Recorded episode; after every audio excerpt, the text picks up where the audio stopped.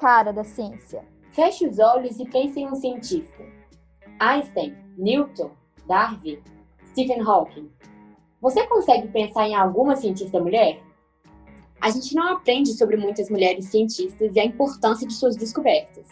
Mesmo assim, na história do mundo, nós temos milhares de mulheres cientistas e inventoras que foram muito importantes. E é exatamente isso que vamos tratar no episódio de hoje. Vamos traçar o perfil de algumas grandes cientistas e inventoras e entender melhor o porquê de não lhe darmos a devida importância no meio científico. Eu sou a Catarina Aires. E eu sou a Mariana Cavalcante.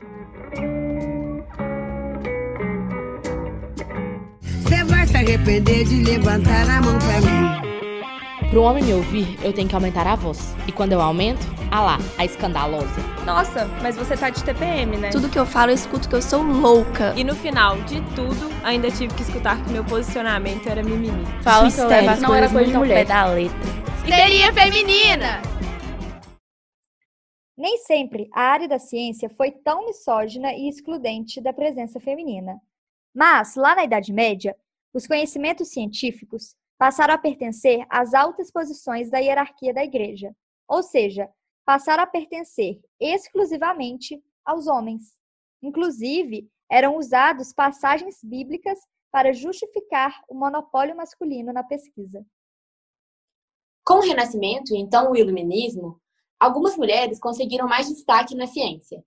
Na Revolução Francesa, muitas mulheres acharam que aquele era o momento de se libertarem social e politicamente, o que não aconteceu.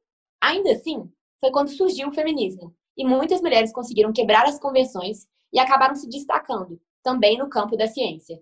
Mas nem assim a misoginia deu uma chance. Era extremamente comum que os projetos dessas mulheres fossem roubados ou sabotados por homens. Nesta época, essas mulheres eram tidas como excêntricas, eram ridicularizadas e ignoradas em seus campos. Até o início do século XX, milhares de mulheres foram trancafiadas em manicômios por motivos extremamente fúteis, inclusive interesse excessivo em política e ciência. Para se ter uma ideia, existia uma lista com 86 motivos para uma mulher ser mandada para um manicômio, sendo 12 deles ligados ao interesse por estudos e ciência. Essas mulheres eram internadas sobre o diagnóstico de histeria. É claro que muita coisa mudou desde então. Inclusive, os números de mulheres pesquisadoras estão crescendo cada vez mais. Para se ter uma ideia, um relatório da Unesco, publicado em 2018, aponta que temos entre 45,1% e 55% de pesquisadoras mulheres contratadas. Além disso, 49% das publicações científicas brasileiras entre 2011 e 2015 tiveram como primeira autoria pesquisadoras. Isso representa um aumento incrível quando comparamos aos 38% de publicações de mulheres entre os anos de 1996 e 2000. Hoje, as mulheres são cerca de 54% dos estudantes de doutorado no Brasil, o que representa um aumento de 10% nas últimas duas décadas. Mas essa participação varia muito de acordo com a área do conhecimento. Nas ciências da saúde, as mulheres são a maioria dos pesquisadores, representando 60% deles. Já nas ciências da computação e matemática, elas representam menos do que 25%.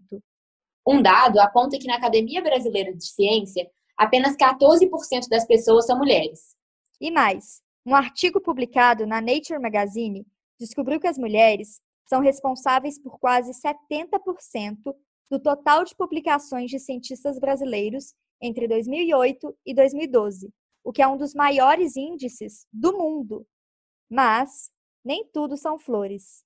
Mesmo tendo contribuições tão significativas para a ciência, as mulheres representam apenas 24% dos beneficiários de um subsídio do governo brasileiro concedido aos cientistas mais produtivos do país, conhecido como Bolsa Produtividade. E elas também não conseguem muitos projetos com investimentos acima de 120 mil reais aprovados.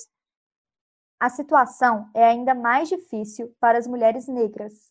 Dados da CNPq sobre pessoas que fazem ciências mostram que 50% são mulheres brancas no início da pesquisa, e, com o desenvolver da carreira, este número chega a 75%, um número até bastante significativo.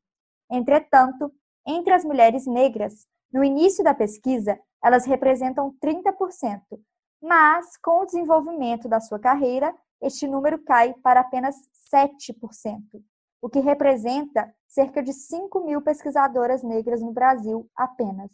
Além disso, mulheres já receberam o prêmio Nobel em 21 campos de conhecimento, 14 de literatura e 17 da paz. Isso representa apenas 3% de todos os prêmios Nobel já entregues.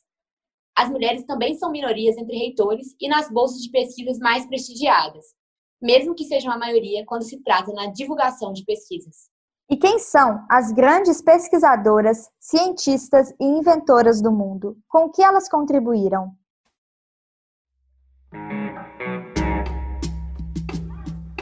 Tem tanta cientista que fica até difícil escolher por onde começar. Mas vamos voltar lá atrás, na antiguidade. No ano 2700 a.C., se tem conhecimento de ter existido uma médica egípcia que muito provavelmente tratava do próprio faraó. Inclusive, pesquisas históricas mostram que na antiguidade, mulheres médicas eram muito comuns. Existe inclusive a lenda de Agnodice. Ela é a mulher mais antiga a ser mencionada pelos gregos, e ela queria muito ser médica. Ela nasceu em Atenas, mas lá era proibido que as mulheres estudassem medicina. Então, ela decidiu viajar para Roma para poder aprender a fazer partos e se dedicar ao estudo da obstetrícia e da ginecologia. Depois que ela estudou tudo isso, ela quis voltar para Atenas e colocar em prática todos esses conhecimentos. Mas ela sabia que lá ela seria proibida de praticar a medicina. E aí ela tomou uma decisão meio estilo Mulan. Ela cortou os cabelos, se vestiu de homem e foi fingindo que era homem mesmo. Quando ela começou a atuar, ela teve muito sucesso, atraiu um monte de cliente e despertou a fúria dos outros médicos. Muito raivosos e acreditando que ela de fato fosse um homem, eles acusaram ela de estar praticando atos libidinosos com as suas pacientes. Ela foi levada ao tribunal e tentou se defender dessa falsa acusação.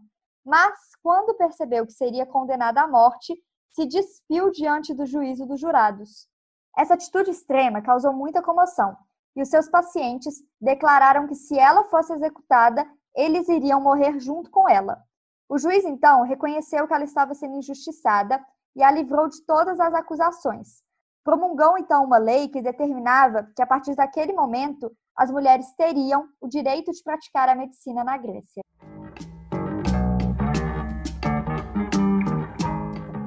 E você sabe quem foi a primeira mulher matemática da história? Hipátia de Alexandria foi uma matemática respeitada que morreu violentamente por cristãos que a consideravam feiticeira. Ela nasceu no ano de 370 em Alexandria, no Egito, e desenvolveu pesquisas em diversas áreas, como astronomia, física e filosofia, até que ela foi brutalmente assassinada em 416, quando seus estudos foram descobertos por um grupo de cristãos a sua pesquisa foi considerada heresia e ela foi condenada à morte. E ainda na Idade Média, nós tivemos a primeira mulher a estudar medicina na primeira Universidade de Medicina do mundo. Foi a Trótula de Salerno, nascida na cidade italiana de Salerno, localizada no sul da Itália. Ela costumava usar as ervas para o tratamento ginecológico das suas pacientes. E o jardim que ela usava ainda existe e é usado até hoje, ela publicou obras sobre anatomia e fisionomia feminina e foi referência no campo da ginecologia por séculos.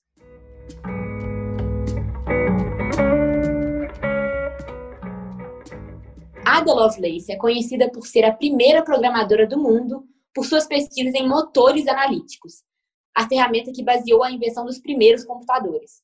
Suas observações sobre os motores são os primeiros algoritmos conhecidos. A Ada Lovelace é também conhecida por Augusta Ada Byron, filha do poeta Lord Byron, e ela é considerada a mãe da computação. Ela, desde muito novinha, já demonstrava ter grande domínio em diferentes áreas. E aos 17 anos, ela já se comunicava por cartas com Charles Babbage, conhecido por ser o pioneiro da computação. Nessa época, ele estava tentando desenvolver uma máquina analítica. Mas, como já dissemos, foi a Ada quem desenvolveu a linguagem para o projeto. Essas notas dela são consideradas o primeiro algoritmo criado para ser usado em um computador, e é por isso que ela é considerada a primeira pessoa a programar em toda a história.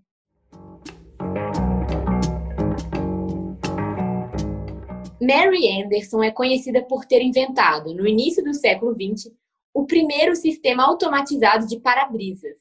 Durante um passeio pela cidade de Nova York, ela observou que em dias de chuva, os motoristas frequentemente abriam a janela de seus carros para ficar limpando o vidro, ou mesmo tinham que estacionar o veículo para limpar o vidro da frente e ter uma visão melhor, conseguir enxergar a rua.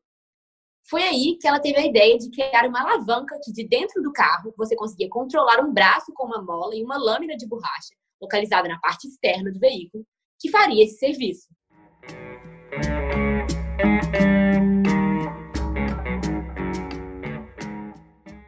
Finalmente nós chegamos ao Brasil.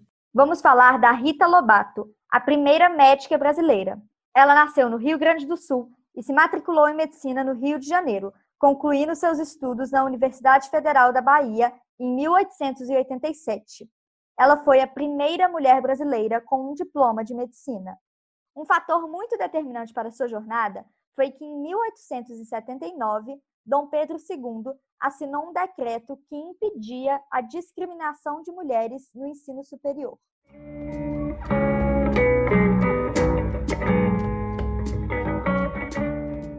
Mami Phipps Clark é mais uma cientista da nossa lista preparada para vocês.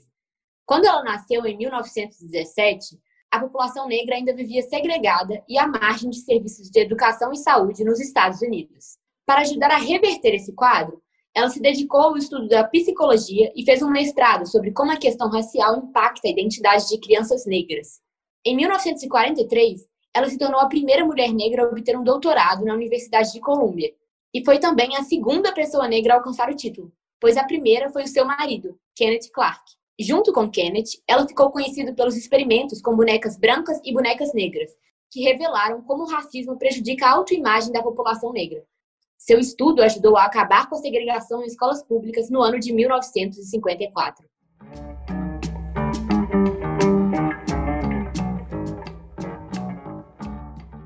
E quem diria que uma atriz de Hollywood seria também a inventora do Wi-Fi e do Bluetooth. A Hedy Lamar era atriz de Hollywood, austríaca e naturalizada norte-americana.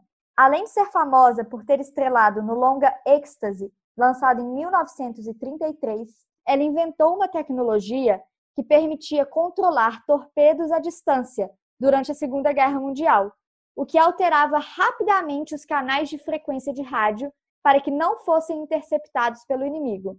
Esse conceito de transmissão, mais tarde, acabou permitindo o desenvolvimento de tecnologias como o Wi-Fi e o Bluetooth.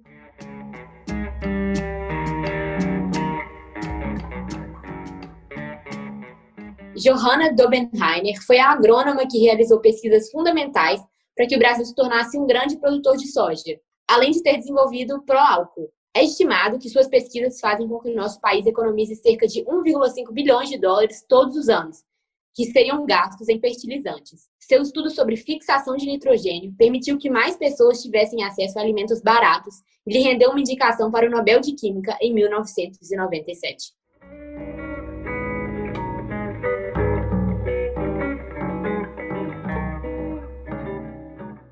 Finalmente, chegamos nas cientistas vivas e jovens que fazem muito pelo mundo.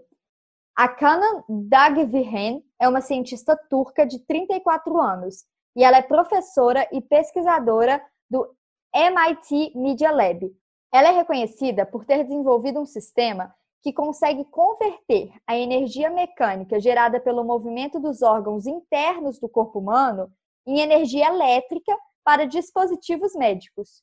Essa tecnologia, então, consegue aumentar a bateria de aparelhos como marca-passos e outros tipos de implantes, o que evitaria cirurgias e mais complicações.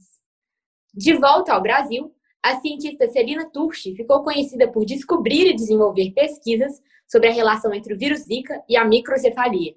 Por esse trabalho, Celina entrou para a lista de 100 personalidades mais importantes da ciência, da revista Nature, em 2016.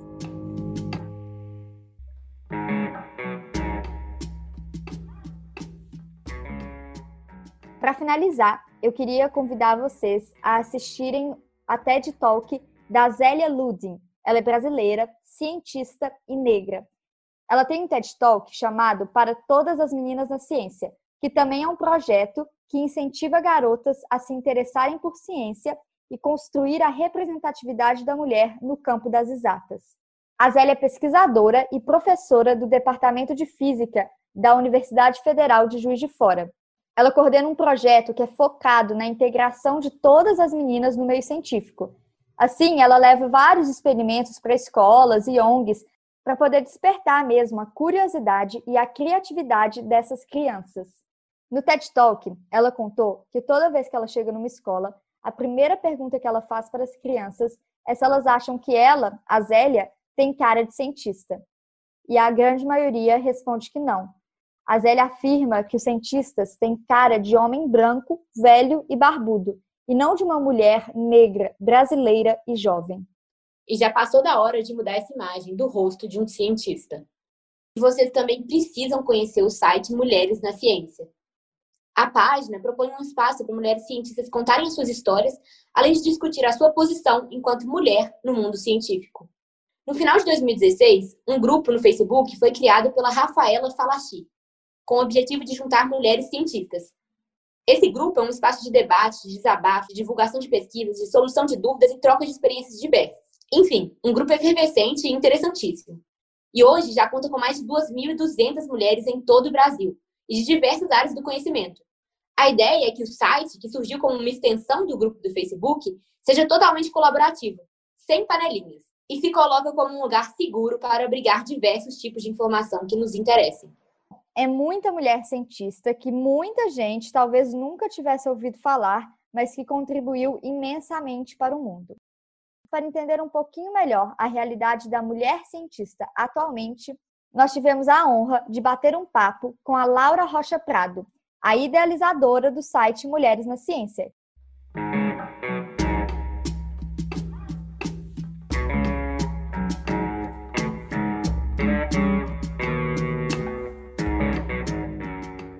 Oi, obrigada pelo convite, por estar aqui. É, meu nome é Laura, eu sou bióloga por formação e eu trabalho como analista de banco de dados e como é, profissional de bioinformática voltada à biodiversidade.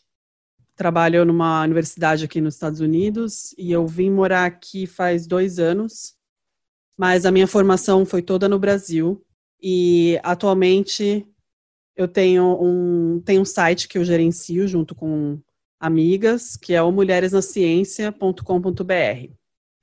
Então, acho que a primeira pergunta é a mais geralzona, é se você acha que existe machismo no meio dos cientistas, na ciência, no meio acadêmico? Ah, com certeza. Eu acho que a gente vive numa sociedade que é machista e criada na base do machismo. Então, o machismo ele vai permear todas as nossas atividades, inclusive a ciência, né? Por mais que existe um mito de que a ciência ela é objetiva e por ser objetiva e pautada em fatos e experimentos, ela é imparcial. Mas isso não é verdade, né? Porque a ciência é feita por pessoas. E se as pessoas são machistas e viveram numa sociedade machista, então a ciência também vai ser machista. Laura, existe alguma área dentro da ciência onde machismo é maior? Por exemplo, existe um cenário em que a mulher é mais aceita na biologia do que na astronomia e por aí vai? Eu acho que é difícil de quantificar, né, e dizer qual área é mais machista, porque não existe muito uma métrica para determinar isso. Mas se a gente for pegar indicadores meio indiretos, a gente pode dizer que existem algumas áreas que são piores do que outras para mulheres, né? E também se a gente lidar com as expectativas da sociedade em relação a quais atividades são consideradas femininas, aí sim a gente pode dizer que tem áreas que são bem mais hostis. Eu acho que muda mesmo a questão da representatividade. Você vai ter áreas que são bem menos representar, é, que tem bem menos representatividade feminina. Os estereótipos do que é e o que não é coisa de mulher começam desde a infância. Então é muito mais fácil você ver uma menina sonhando em ser atriz do que ser engenheira, arquiteta ou cientista. E você? Você carregava esse sonho desde criança ou a vontade de ocupar esse espaço veio mais tarde? É engraçado que eu, eu nunca tive vontade de ser cientista. Realmente eu não. Quando eu era criança, eu nunca tive um modelo de uma mulher cientista para me inspirar. Eu acho que eu fui muito mais influenciada pela minha família, porque o meu pai, ele era cientista e a minha mãe também estudou biologia, mas é interessante que existem algumas pesquisas que mostram que as crianças têm mudado um pouco a visão que elas têm de cientistas. Então, a questão da representatividade, ela importa muito. Então, hoje, as crianças, é, as meninas, né, têm modelos de cientistas, mulheres, que elas podem aspirar é, a, a, ser, né, aparecer com elas. Eu não, nunca tive isso. A única cientista famosa que eu me lembro de criança era a Marie Curie, que todo mundo conhece, e ela é uma sumidade. Isso entra exatamente na minha próxima pergunta, que ia ser se você acha que existe né, esse estímulo maior para os meninos se tornarem cientistas do que para as meninas. E aí, eu queria saber assim, você já falou um pouco da representatividade, mas se você acha que existe uma forma mais concreta da gente como sociedade é, estimular mais essas meninas e fazê-las participarem mais do meio acadêmico e da ciência? Ah, eu acho que com certeza, é, ciência, tudo que é relativo à ciência é considerado coisa de menino, né? Porque a ciência ela é muito questionadora e é muito na base da, do experimento. Então, e crianças são curiosas por natureza, né? Só que elas param de ter esse senso de curiosidade porque elas são muitas vezes tolhidas. Quando estão crescendo são impedidas de fazer perguntas, e meninas mais ainda, porque eu acho que isso é uma opinião pessoal, mas eu acredito que quando as meninas fazem perguntas, elas se dão conta de que muitas coisas estão erradas no mundo e de que elas são tratadas de modo diferente, e isso incomoda os adultos, que não tem explicação para isso. Então, começa já na infância a as, as meninas não são incentivadas a fazer perguntas e a buscar respostas e conhecimento. E eu acho que a única maneira de estimular, de, de impedir que isso aconteça e que as meninas sejam tolhidas, né, do direito à curiosidade, eu acho que é estimulando a curiosidade, estimulando o direito de fazer perguntas, estimulando a ideia de que ciência não é, não tem uma uma cara de que todo mundo pode fazer ciência democratizando o acesso a esse tipo de atividade, eu acho que a gente vai conseguir é, dar mais oportunidade para mais meninas se juntarem a, a, essas atividades. Então, existem hoje existem muitas iniciativas no Brasil todo que se dedicam a é, trazer ciência para o cotidiano de crianças e mais especificamente para meninas, porque já se sabe que existe essa deficiência né, para meninas no acesso a tudo que seja relacionado com ciência. Assim, se os pais que tiverem o interesse, convido os pais a procurarem na sua cidade ou em lugares próximos iniciativas que existem para levar é, atividades científicas de extensão para meninas especificamente. Tem muita gente que é contra esse tipo de iniciativa, porque acha que você está excluindo os meninos. Então, eles sempre falam, ah, mas é só para menina? Isso não é preconceito? Na verdade, essas pessoas, elas é, não entendem que as meninas, elas precisam de um ambiente onde elas se sintam seguras para fazer as perguntas, onde elas não vão ser ridicularizadas, não vão ser julgadas. Então, e de todas as iniciativas que existem, elas são para os meninos, na verdade, né? Muito boa a sua resposta e legal você falar dessa questão das iniciativas voltadas para as mulheres, nesse caso, voltada para as meninas. Mas, Laura, eu queria te perguntar, desde que você começou a trabalhar na ciência, você viu alguma mudança positiva no panorama da mulher nesse espaço? Eu acredito que sim.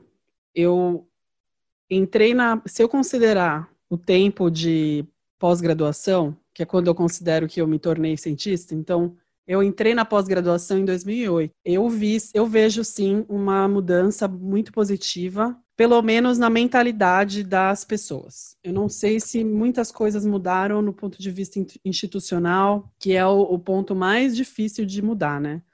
Mas pelo menos eu vejo essas conversas, eu, eu, a gente percebe que tem mesmo de pouco tempo para cá, de quatro anos para cá, que foi quando a gente começou, a gente vê muito mais discussões em torno dessa questão do que a gente via antes. Antes era um tabu falar sobre isso. A gente queria saber também um pouco mais sobre como surgiu a ideia de criar o site. Talvez até antes disso, como surgiu a ideia de criar o grupo do Facebook e então virou site e qual o grande objetivo de vocês?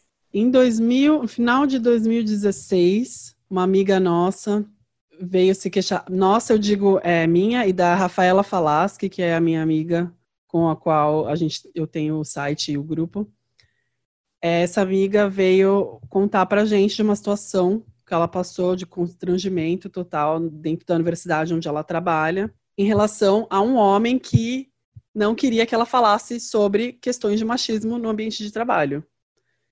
E ela se sentiu humilhada e se sentiu silenciada mesmo e muito frustrada com a situação toda. E aí ela a Rafaela, pensando nessa angústia dela, e pensando em todos os outros relatos de outras amigas que ela tem, pensou em criar esse grupo que seria como se fosse um grupo de apoio, uma comunidade para mulheres na ciência, que é uma coisa tão nicho, né? É uma coisa tão específica, porque já, já tem pouco cientista no Brasil. Cientistas mulheres ainda menos ainda. Então ela pensou em criar esse grupo para a gente dar apoio uma, né, umas às outras e poder fazer desabafos num ambiente seguro. E aí o grupo cresceu de uma maneira assustadora, porque foi na questão do foi na questão da indicação. Então, uma amiga convidou a outra, que convidou a outra, foi uma progressão geométrica. E aí o grupo começou a ficar bem grande. E como nós duas, tanto a Rafa quanto eu, a gente tem um, uma vontade de fazer divulgação científica, né? A Rafa já escreveu para várias é, revistas de divulgação científica, está sempre trabalhando com educação, e eu, eu tenho.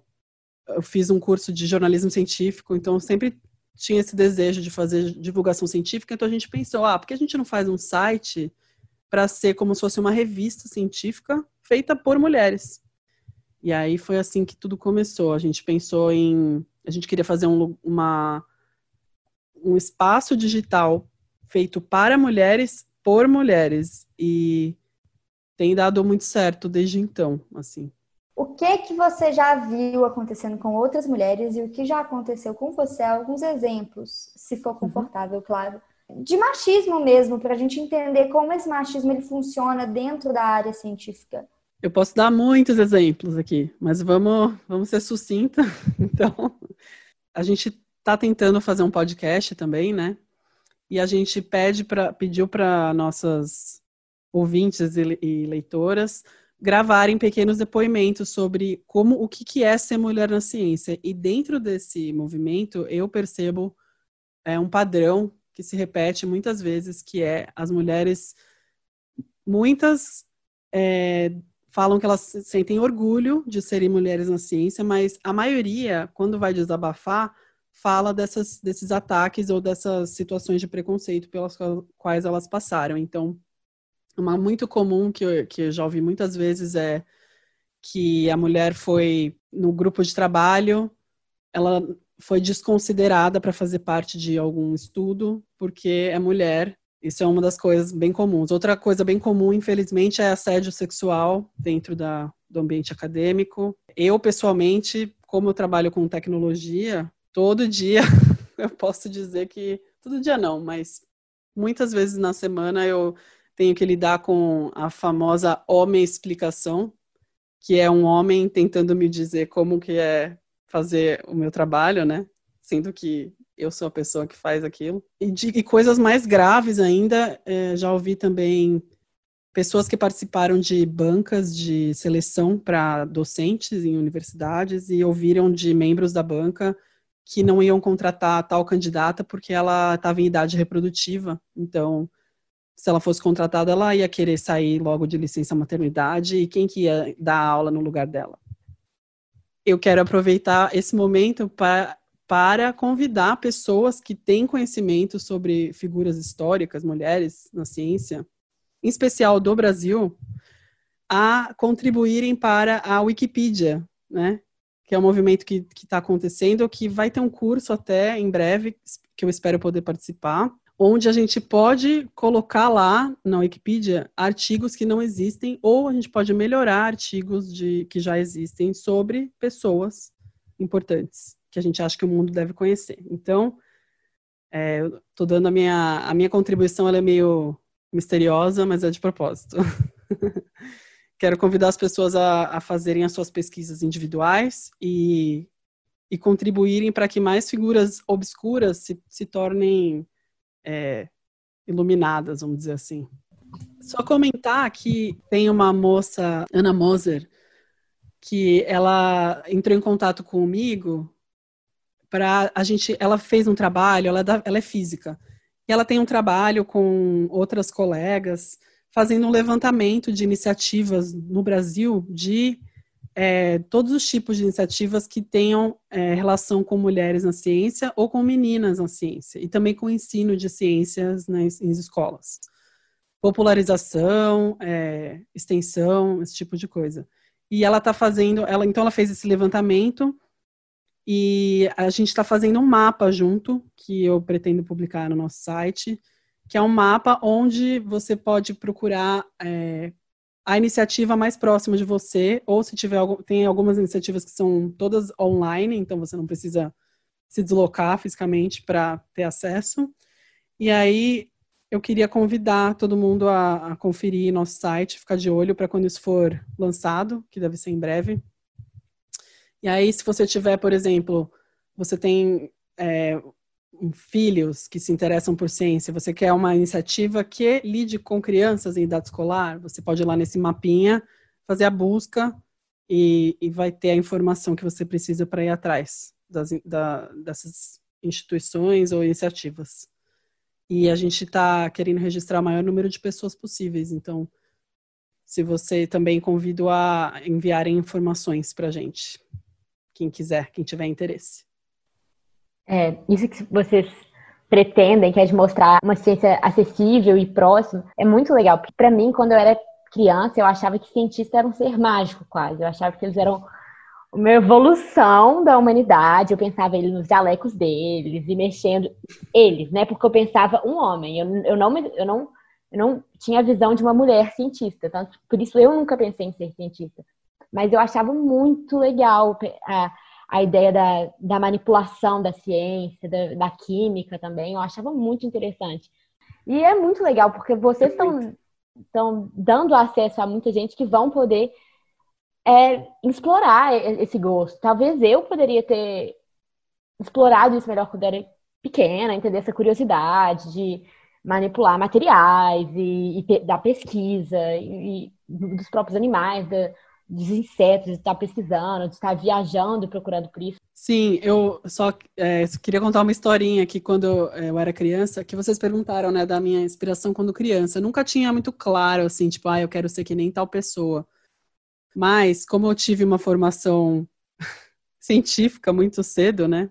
Por causa do meu pai, da minha mãe, eu sempre. Sabe aquela criança que vai fazer um monte de pergunta e os pais ficam irritados? Porque chega um ponto que você não sabe mais responder a pergunta, né? Então, tem pais que eles não sabem lidar com isso, então eles simplesmente falam, tipo, ah, não sei, sei lá, se vira. Ou ficam bravos e, e deixam uma criança de castigo.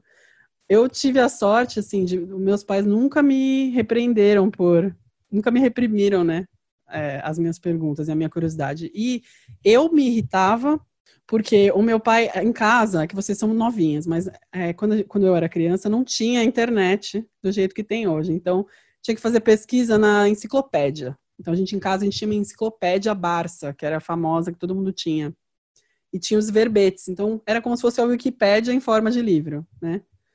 E sempre que eu perguntava alguma coisa, o meu pai, ele, ele não falava que ele não sabia. Ele ficava quieto. E aí, aquilo me frustrava. Eu, por que, que você não fala que você não sabe, então? Sabe? Me dá uma resposta, pelo amor de Deus. Aí, alguns minutos depois, que na minha cabeça eram horas depois, ele vinha com a pilha de Barça e ele marcava os, ver, os verbetes. E ele falava, ó, pronto, você quer saber como que a nuvem vira chuva? procura aqui. então, isso, eu tenho certeza que isso foi fundamental para a minha formação e para eu estimular a curiosidade e fazer pesquisa, porque é isso que é. Para você ser cientista, você não precisa ser ninguém mágico, não precisa ter talento, você só precisa ter curiosidade e procurar. Você precisa ter paciência de procurar as respostas. E aí, é, eu acho que isso qualquer criança pode ter acesso. Laura, muito obrigada por ter aceitado o convite, por ter nos contado e nos mostrado um pouco do seu universo. Que bom que tem tantas mulheres que são tão importantes, estão fazendo, estão ocupando esse espaço. E vamos esperar que sejam ainda mais, que vocês também estão trabalhando para isso, incentivando e, e, mostrando que ciência é para todas. Exatamente. E obrigada pelo, por vocês existirem e fazerem o trabalho de vocês.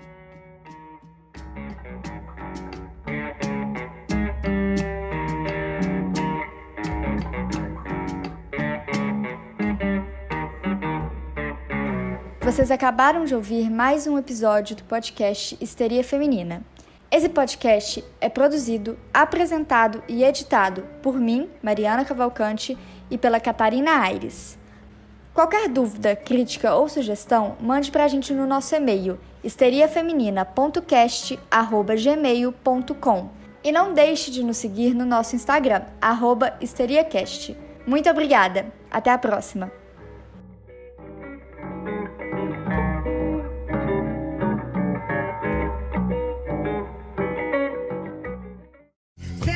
Arrepender de levantar a mão pra mim. Histeria feminina!